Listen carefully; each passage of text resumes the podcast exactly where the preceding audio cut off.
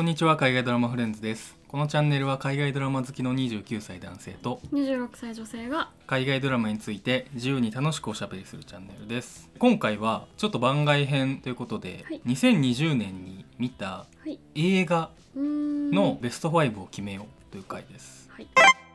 ちなみに今年全部で何本見ました？旧作入れたら全くわからないんですけど、うんうん。新作だけだったら、うん。配信も含めて53、あー。ちょっとでもいつもよりは全然少ないですね。でも同じぐらいですね。僕も50何本と456ぐらいが結構あれかな。ぽっかり空いてんのかな。そうですね。てかもうメジャーの作品は全部なくなっちゃったじゃないですか、そうだね。めいわゆるメジャースタジオで作るうんうん。タイプのやつが、そうだね、い。だ割合的にやっぱ配信系で見たのが俺も増えてるかもしれないそうですね。うん。だ多分劇場で見たの50私も53本新作見たって言いましたけど多分30本とか、あら。うん35本ぐらいなんじゃないかなと思います。やっぱネトフリが多いですか？そうネタフリの新作映画多分だってうん十何本あるじゃないですか、えーだから。それを結構見てる、見てますうんね、うんなるほどはい。まあじゃあ今年見たはい。新作はい。日本における新作。日本の新作。映画はい。のランキングをでちょっとね発表していこうかと思いますんでいけますか？はい。はい。じゃあお願いします。第5位ソウルフルワールド。おお いやなんかめっちゃ最近だなめっちゃ最近です、第4位マンク。うん第3位ハーフ・オブ・イット面白いのはこれから、うん。第2位レ・ミゼラブル、うん。第1位テネット。うんなるほどなるほど。とさせていただきました。あハーフ・オブ・イットあったね。うん。ありますね。まあまあはい。はい。じゃあ僕もはい。発表したいと思いお願いますします。はい。えー、第5位透明人間。バレちゃっ第4位ウェイブスたおー。第3位シカゴセブン裁判あーよかったですね。第2位ミッドサマーおお第1位ヒルビリー・エレジえ？ー郷愁の愛歌 すごい。全部ばらばらけましたね。そうですねや一個もりませんでしたね。映画はねもう本数が多いんでねこういうこともあるかなと思うんですけどまあじゃあちょっとざっくり理由を述べていきますか。はい。あじゃあ私から、うん。5位ソウルフルワールド。こちら12月のクリスマスかな、うん。ディズニープラスで配信始まったピクサーアニメ。うなん。ん。ですが、まあねテーマがすごい良かったなと思いままあ、して、僕も見たんですけど、はい。なんだろうめちゃくちゃいいお話だしはい。もいうや授業で見させたいね。なんかねなんかちっちゃい子とか見たら勇気が出る一本なんじゃないかなそうだね。小さい子もそうですそっか。あの大人が見てもか。そうですね、うん。てかなんか話は結構難しかったと思うんですよ哲学的だったし。なんで多分大人の方がグッとくるとは思うんですけど、うんいやなんかおしゃれだったし、うん。なんかなんですかね。ちょっとああいうあのあの監督ってインサイドヘッドの監督と一緒っていうのを見たんで、うん。なんかああいう自分の内面と向き合うみたいなのは結構彼この監督のテーマなのかなとなんとなく思うんですけれども。確かに。なんかすごいさえ映像映像ってかなんつうのそのアニかメーション。観念的ないやそうですよね。ななんだこの世界はみたいな。不思議な世界で なんかかなりうん。考えさせられるところがあるなっていうのと一方でその主人公のそのジャズうん。のところなんかそのうん。ジャズの音楽と、あのうん。なんだろう哲学的な世界観との、うん。なんだろうバランス感というか、うん。うん。見てて超すごいと思って。そうだね。超面白いと思って私のきらめきどこ？って思いました。こんまり的なね。こんまりきらめきでしたっけ？ときめきじゃないですか？まあでも英語にしたら同じじゃないですか。はい、なんで私はソウルフルワールドあの2020年滑り込み第5位に入れさせていただきたいとめっちゃわかる。思います、うん。第4位マンク。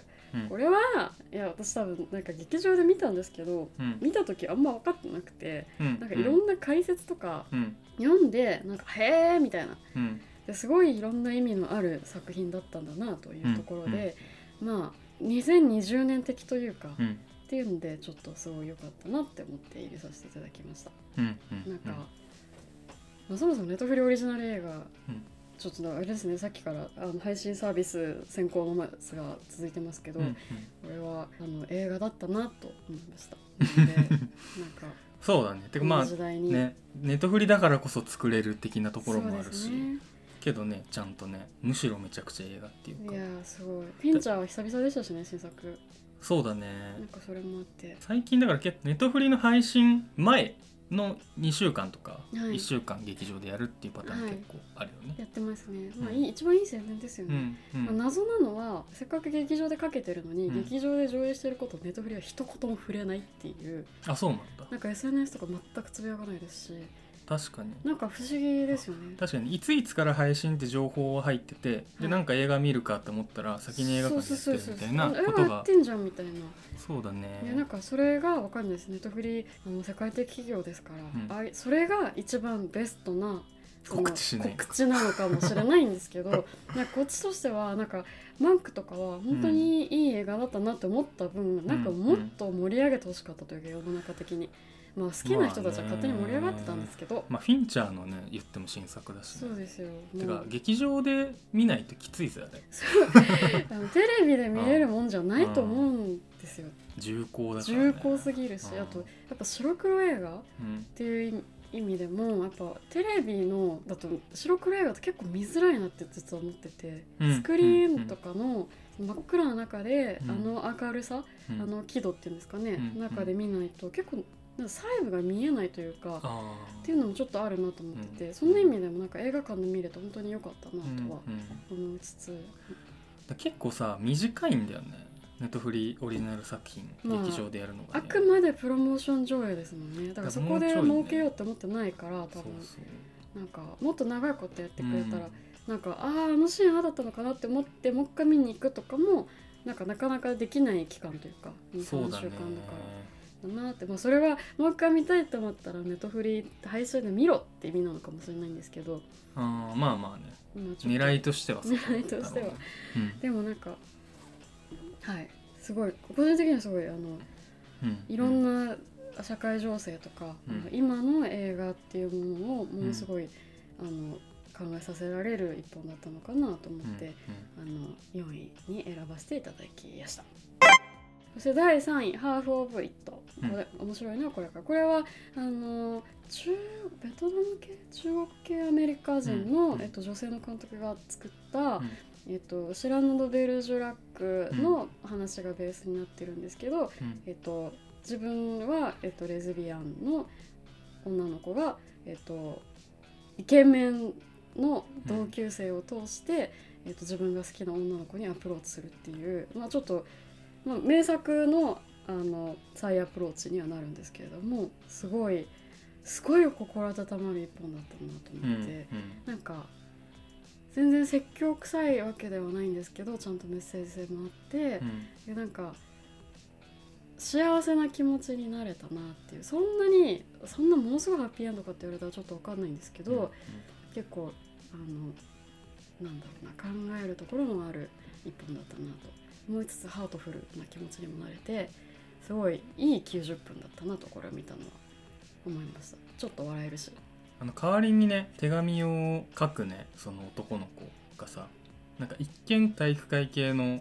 ジョックス的なそうですね。ノリかと思いきや、まあ、すげえいいやつ、すごいいいやつだした彼も。まあ、すげえバカ。すげえバカ。まあまあまあバカだったっていう。なんかあの、ね、うん、矢印がねいろんな方向に行くのもね、うんちょっとねうんすごいですよね。そうかそうか。あそうだったね。彼が最後ね。主人公のこと好きになっちゃうっていうだから彼がさあの主人公をさがなんかこうバカにされてるのをさ、はい。ちょっとさ守ろうとしたりとかさ、うんうんそういうとこが泣けますよね。いいですよね。なんか各キャラクターがいい,、いいなって思いました、うん。いろんなシーンもすごい綺麗でしたしね。そうだね。はい。なんでここは3位堂々の3位に入れさせていただきました。えー、543と全て配信系の映画でいきましたけど、第2位は、えーラジリ監督の「レイ・ミゼラブル」フランス映画ですね。うんうん。えーアカデミー賞の外国語賞、えっと、選ばれなかったけどうん。いいとこまで行った。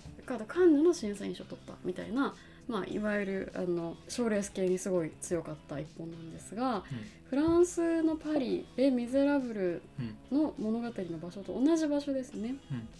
で、えっと、起きた、まあ、事件みたいなものをうん。結構ドキュメンタリーチックもうあのフィクションの物語なんですけどうん。なんかある意味ドキュメンタリーのような形で描いている。結構すごい実験的な挑戦的な映画だったと思うんですけどあのパリの貧困みたいなのをすごい真剣に向き合って撮っているうんうん。作品で、びっくりしたんですよいろいろ。なんかこんなことが起きてるのかとかうん。そういうびっくり感もありましたしなんかなんだろうな。あのねなんつうの？キッズギャングみたそいうな、ね、キッズギャングみたいな、うん。彼らの存在にびっくりさせられたりとか、あとなんか映像とかもなんかドローンとか使ったりとか、うん。そういうのもなんかびっくりするドローン少年がねドローン少年あれはラジリ監督の息子らしいんですけどあそうなんだ。なんか彼が出てきたりとかあとまあパリのそのサッカーうん。でもワールドカップで盛り上がるパリうん。とかの映像とかは本物を使ってたりとかなんかそういうちょっと現実とフィクションの境目みたいなところを結構上手になんかつつきながらとはいえその物語自体もかなりあの引き込まれるもののあるうん。話だったしなんか見た後に「おーって「おーってなりました。なんかギリギリコロナのうん。直前でまだあの緊急事態宣言とか全然前でう、ん。あの映画館閉じる閉じないみたいなあの映画館とかって一番やばくないみたいな論争が起きてる頃に見に行ったんですけど、うん。なんかギリギリなんか映画館で多分あれ見てる人たちみんな結構驚きながらというか、うん。なんか身につまされるところもありながら見る感じだったと思うんですけどなんかそういう空気感と一緒に映画館で見れたのはうん。すごい良かったなっていうのも込めて、第2位。もうすごい2020年に見た映画の中ですごい記憶に残っているのであのラストの突き放し方がすごいよ。いやすごかったですね。あれはなんか ぜひ見てほしいぜです。ひもし見てない人いたら見てほしいですね。まあねパラサイトとね争ったって思うとね相当ですよね。パラサイトなかったらこっちだったんじゃないかっていう。まあだから普通に撮ってたんじゃないかっていう。カンヌとか実際ねそうですよね。ほぼね最後まで競ってる感じだもんね、いや本当に面白かったなと思います。1位はテネットにしました、うん。これは2020年なんでうん。うん、テネットです。代表する。うん。いやもう今年だって大作映画うん。ハーレークイーン以降一個も出てないんですよ、まあ、ストーリー・オブ・マイ・ライフ一応メジャースタジオかもしれないですけど、うんうんでもあれも結構なんだろう。そんなザ大作って感じでもなかったと思うんで、うん。うんっていう意味ではなんか本当今年見れたうん。大作映画っていう意味で、テネットはちょっと貴重だったなってまあねだから久々だったよね本当に久々でした本当ねねテネットがあったからうん。あのワンダーウーマンの時もなんか 久々感がちょっとなかったんですよ。あなんかテネットがもしなかったらワンダーウーマンとかちょっと泣いちゃってたかもしれないなと思うんですけどなんかそのぐらいテネット映画館で見た時にあなんか映画館のスクリーンのなんかこう勢いみたいなのがこう感動したというかで普通に話は面白かったですし2回、まあ3回？か見たんですけどまあなんか話？うん。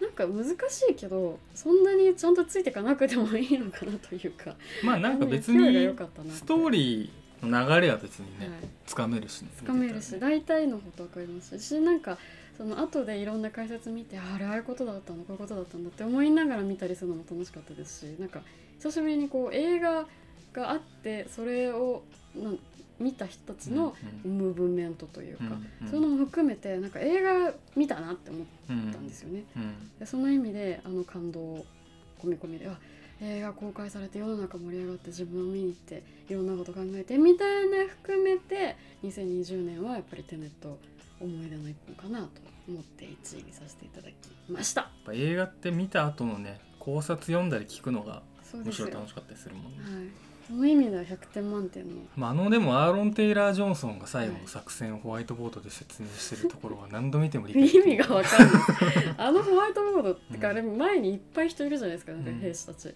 誰も分かってないと思うんですよあれ、うん意味不明でしたもんあの確かその最初のシーン劇場をさはい。あの爆爆破破してされされされて救助みたいな。はいはいはい。あそこからもうなんかテンション最高潮にいや最高潮ですよね。あそこ確かに鳥肌立った気がする。だからああいうなんだろう劇場の、うん。多分本物なのか嘘なのか分かんないですけど、なんかああいうものうん。なんかい現実世界で見ないものをうん。見るっていう感覚うん。がすごい、音もね音もすご音圧っていうかねなんかそういうの含めて体験としてねはい、なんか久々だったなって感じするよね、そうですね、うん。なんでまあ感想とかあれは一体何だったのかとかは、まあ、映画秘宝とか読めばいいと思うんですよ。うん、という感じです。はい、なんで私はこの5本を今年のトップ5にさせていただきました。うん